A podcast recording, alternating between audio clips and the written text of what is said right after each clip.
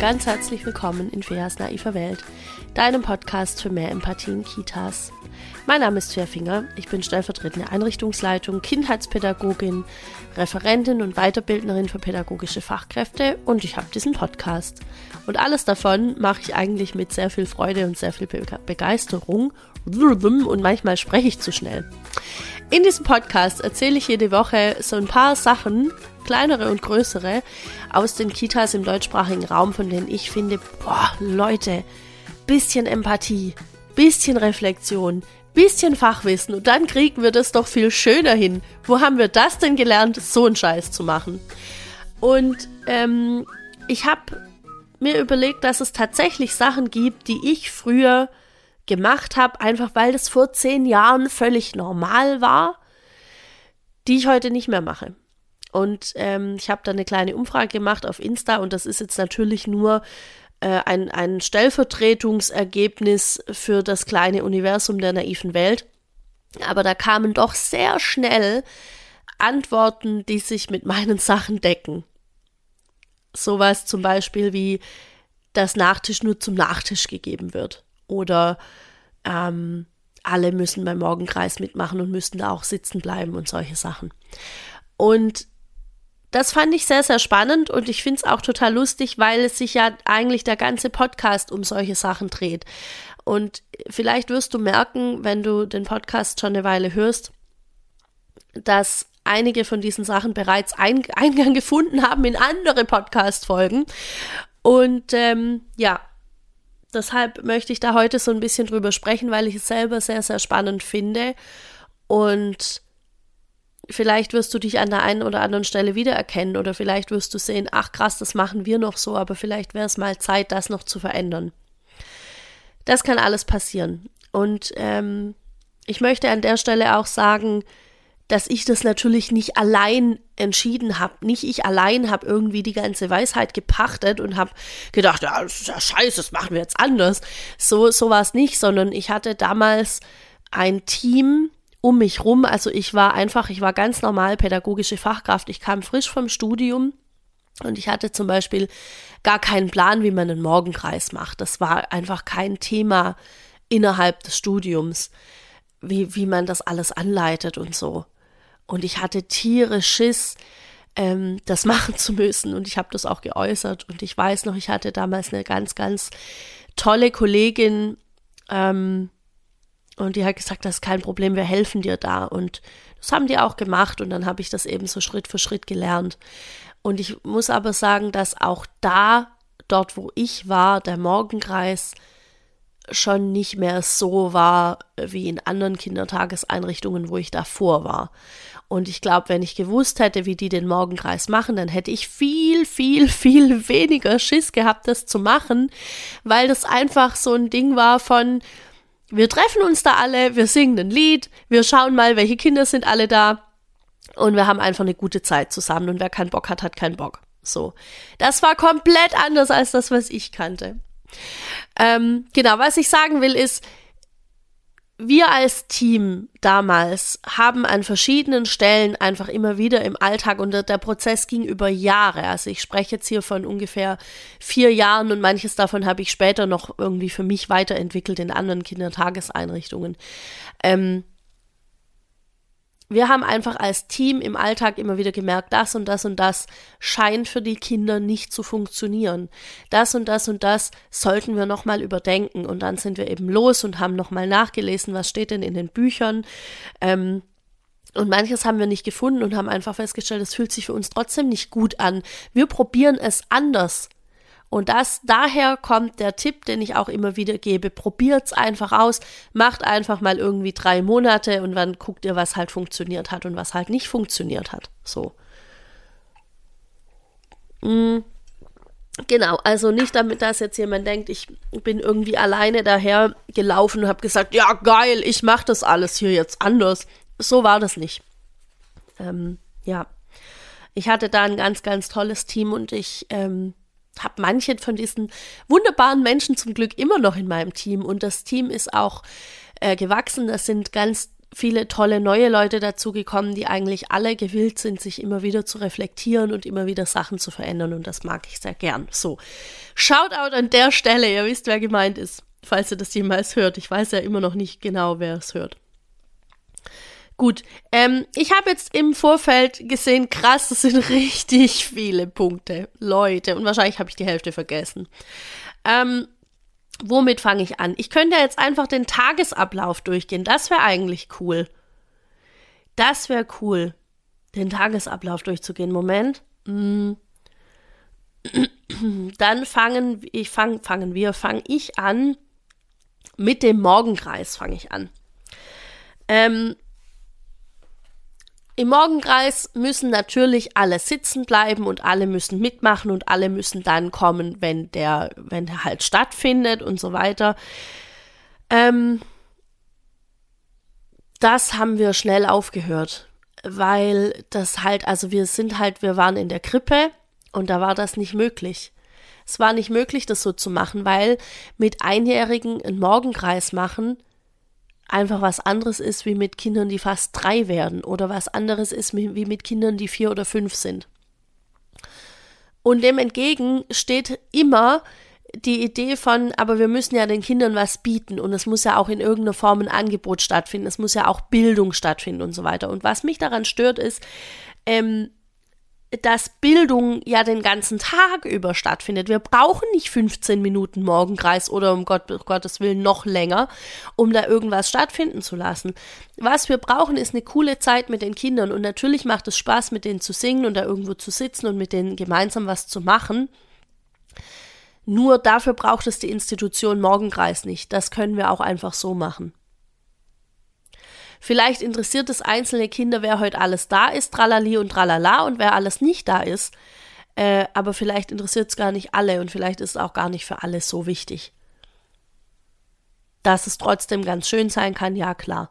Trotzdem würde ich den Morgenkreis einfach sehen als was, was ein Angebot ist und nicht als was, wo alle dabei sein müssen und schon gar nicht müssen alle sitzen bleiben und wo, wo mir wirklich ein ganz, ganz mini kleines bisschen der Kamm schwillt. Das ist so die Geschichte, wenn das Freispiel unterbrochen wird, wenn Kinder von ihren eigenen Lernaktivitäten weggeholt werden, um dann ein, ein Bildungsangebot zu machen. Das gilt auch für Angebote übrigens. Da kriege ich, kriege ich Hörner, wenn Kinder aus dem Spiel gerissen werden, um Angebote zu machen. Und da kommen wir schon zu dem zweiten, was ich nicht mehr mache. Wir hatten damals Projektgruppen.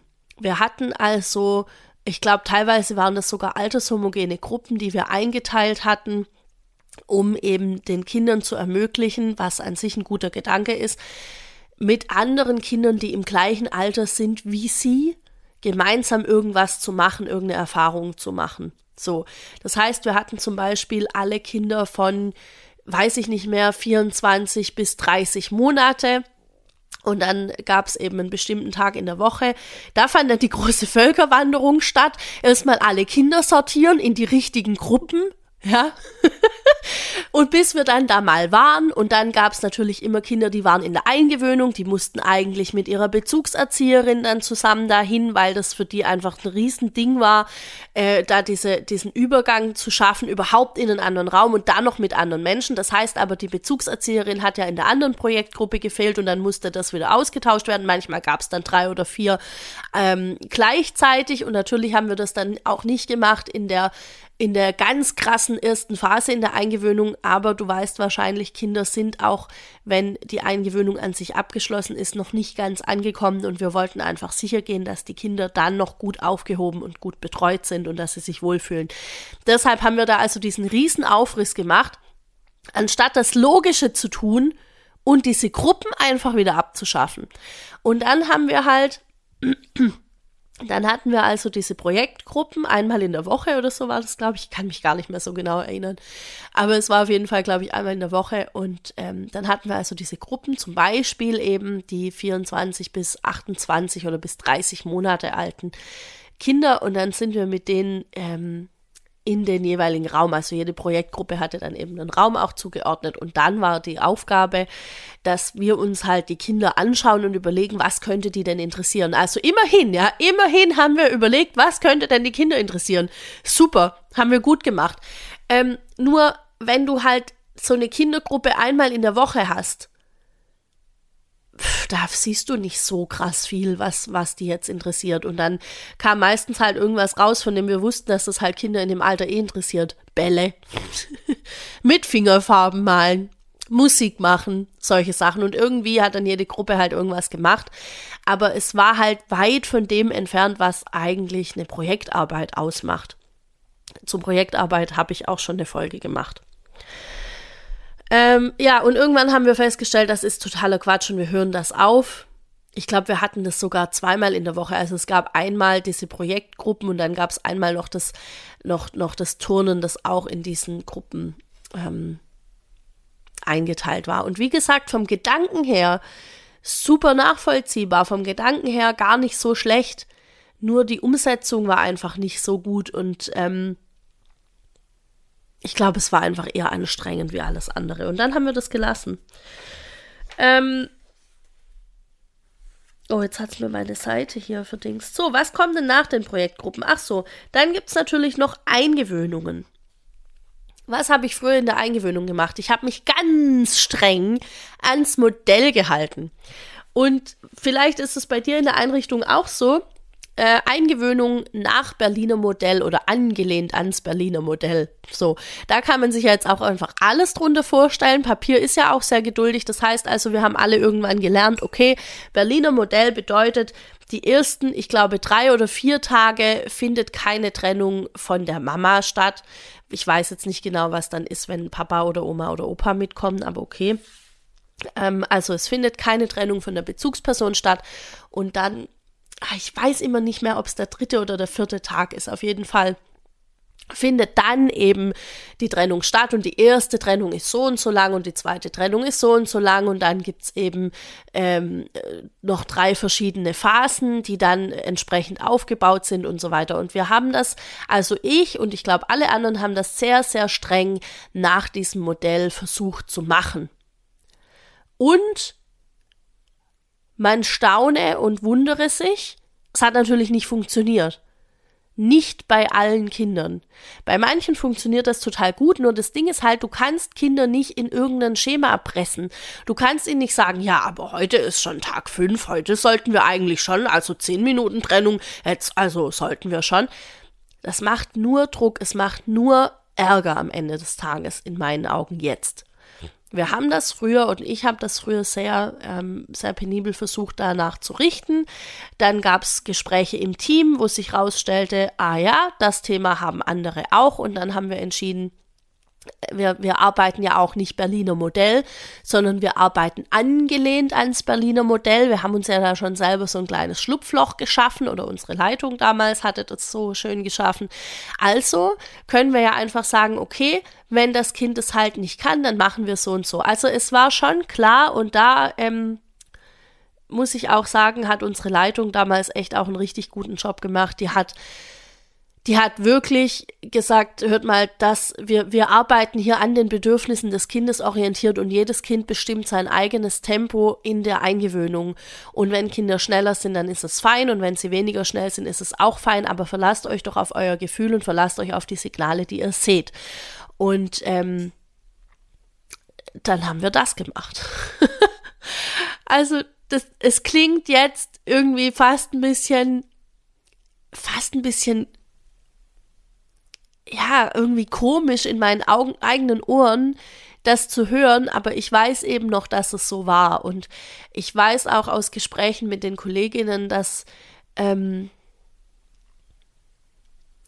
dass, dass es allen irgendwie ähnlich ging und dass wir auch immer das Gefühl hatten, wir müssen die sein, die wissen, wie es geht. Wir müssen die sein, die vorangehen und die das alles bestimmen. Und mittlerweile beziehen wir alle, glaube ich, die Eltern mehr ein.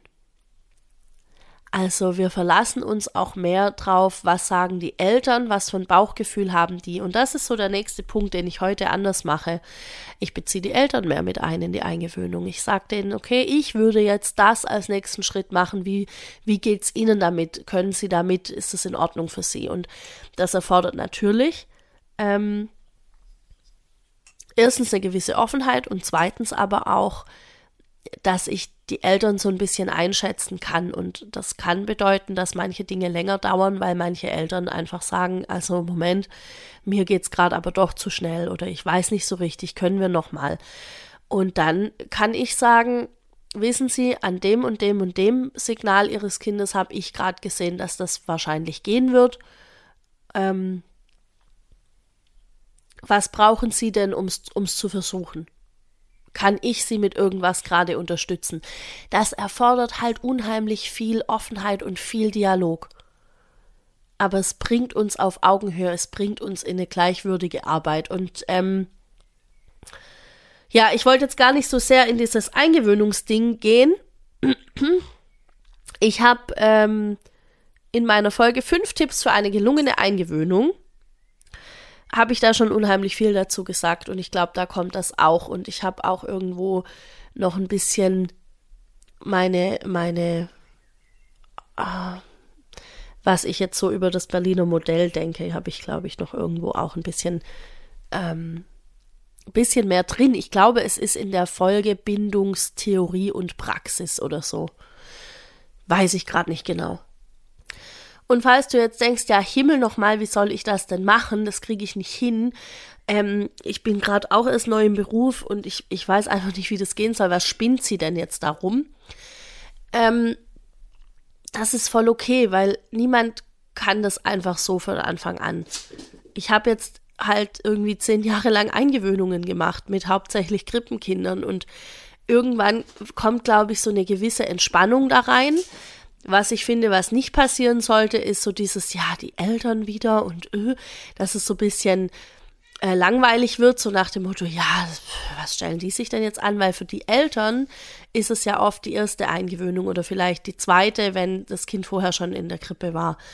Und äh, wir haben halt die ganze Zeit irgendwelche Eingewöhnungen. Für uns ist es halt kein Ding. Ähm, das heißt, nimm dir jetzt davon mit, was du brauchen kannst. Und wenn du nichts davon brauchen kannst, dann lass liegen und geh einfach weiter. Ähm, alles, was ich hier sage, muss auch nicht von allen durchgeführt werden und es muss auch nicht als das Nonplusultra verstanden werden, wie man bitte in Kitas arbeitet. Es ist ein Angebot und Angebote können auch einfach ähm, liegen gelassen werden. Genau. Ähm,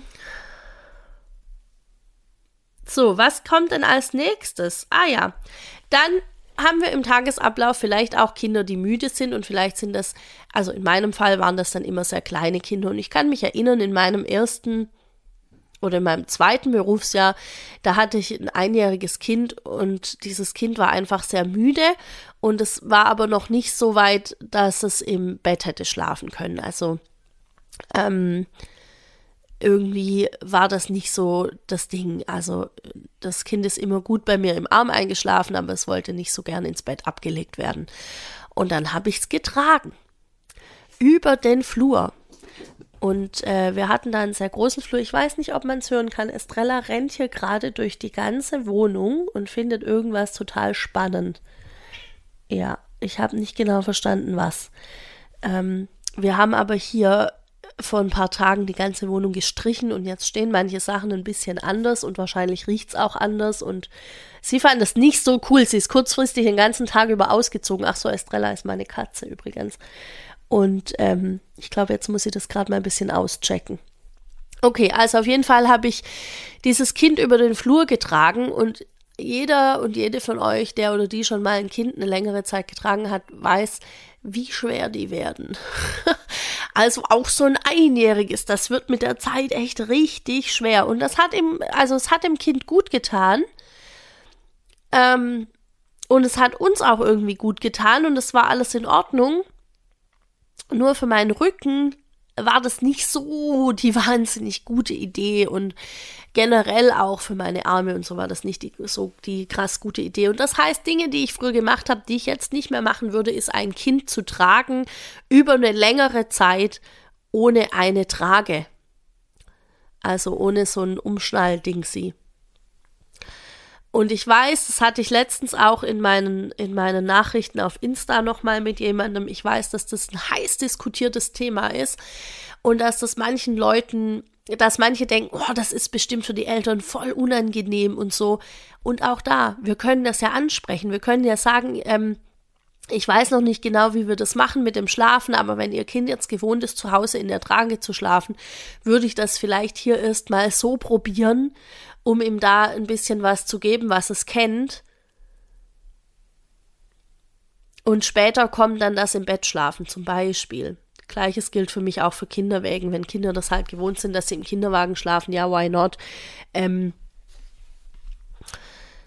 und der Vorteil dieser Trage ist halt, dass ich trotzdem die Hände frei habe. Im Normalfall, wenn Kinder müde sind und schlafen, dann schlafen die auch. Das heißt, ich habe die Hände frei und ich könnte trotzdem mit dem Kind umgeschnallt mit zum Spaziergang gehen oder mit was weiß ich wohin. Und äh, es ist was anderes, wenn das der Fachkraft zu nahe ist. Und dann müssen halt andere Wege gefunden werden. Für mich war es immer okay und ich mache es so, dass ich äh, die Eltern vorher drauf anspreche und sage, wäre das in Ordnung für sie. Und bisher waren alle ausnahmslos begeistert darüber, dass es diese Möglichkeit gibt und dass wir das sogar auch machen könnten für ihr Kind. Und ich empfehle dazu sehr, sehr gerne noch eine Podcast-Folge von Lea Wedewart in der Kita-Podcast. Die Folge ist gut zwei Jahre alt. Also da bitte einfach eine Weile äh, scrollen und suchen oder ich weiß nicht, vielleicht findet man es auch über irgendwelche Suchworte, ähm, wo sie sich mit einer, ich glaube, mit einer Trageberaterin sogar genau darüber unterhalten hat, was die Vorteile sind, Kinder zu tragen und wie uns das helfen kann, auch im Kita-Alltag. Und deshalb ähm, ja, würde ich nicht mehr machen. Kinder ohne Trage tragen, nope. Ich habe entschieden, an dieser Stelle einen kleinen Cut zu machen und diese Folge in zwei Folgen aufzuteilen. Das heißt Teil 2, in der es dann hauptsächlich um das Essen und die Essenssituation an sich gehen wird, ähm, kommt nächste Woche. Und ich bin jetzt schon sehr gespannt, was du zu diesem ersten Teil sagen wirst. Vielleicht gibt es Dinge, in denen du dich bestätigt fühlst. Vielleicht gibt es Dinge, bei denen du sagst, was, was labert die Frau? Ähm, so oder so, ich freue mich von dir zu hören. Ich freue mich über dein Feedback. Ich freue mich, wenn du ähnliche Erfahrungen gemacht hast oder auch wenn du sagst, oh, ich kann mir es gar nicht vorstellen, das jetzt zu verändern aus den und den Gründen, weil ja, ich war auch an dem Punkt. Manchmal kann man sich's nicht vorstellen und deshalb finde ich es immer eine gute Idee. In dem Moment, wo ich das Gefühl habe, irgendwas ist aber nicht stimmig, irgendwas passt nicht so richtig, dann in die Reflexion zu gehen und dann zu gucken, was sagen denn die Fachbücher, was steht da. Ähm, geh in den Austausch mit anderen, so gut es geht und, und ähm, probiert es einfach aus. Ihr könnt alles wieder rückgängig machen, aber probiert es einfach aus und vielleicht findet ihr einen viel besseren Weg. Und manchmal heißt es auch loslassen von liebgewordenen Vorstellungen darüber, wer oder was Kinder wohl sind. Und wenn dir die Folge gefallen hat, freue ich mich wie immer über eine 5-Sterne-Bewertung auf Apple Music und auf Spotify. In, der Spotify-App kannst du jetzt ganz einfach, wenn du auf meinen Podcast gehst, da auch fünf Sterne vergeben. Das macht gar nichts. Du musst dich sonst nicht groß irgendwie anmelden oder irgendwas. Aber es hilft natürlich sehr, dass der Podcast im Ranking ein bisschen nach oben geschossen wird und ähm, von viel mehr Leuten gehört werden kann. Ich freue mich auch, wenn du den überall hin teilst und ähm, ja, und ich freue mich noch mehr, wenn du auch nächste Woche dir die Folge anhörst. Den zweiten Teil hiervon. Und bis dahin wünsche ich dir eine wunderschöne Woche. Ich hoffe, es geht dir gut. Ich hoffe, du bist nicht so verkrotzt wie ich gerade. ähm, ja, bis dahin. Ciao.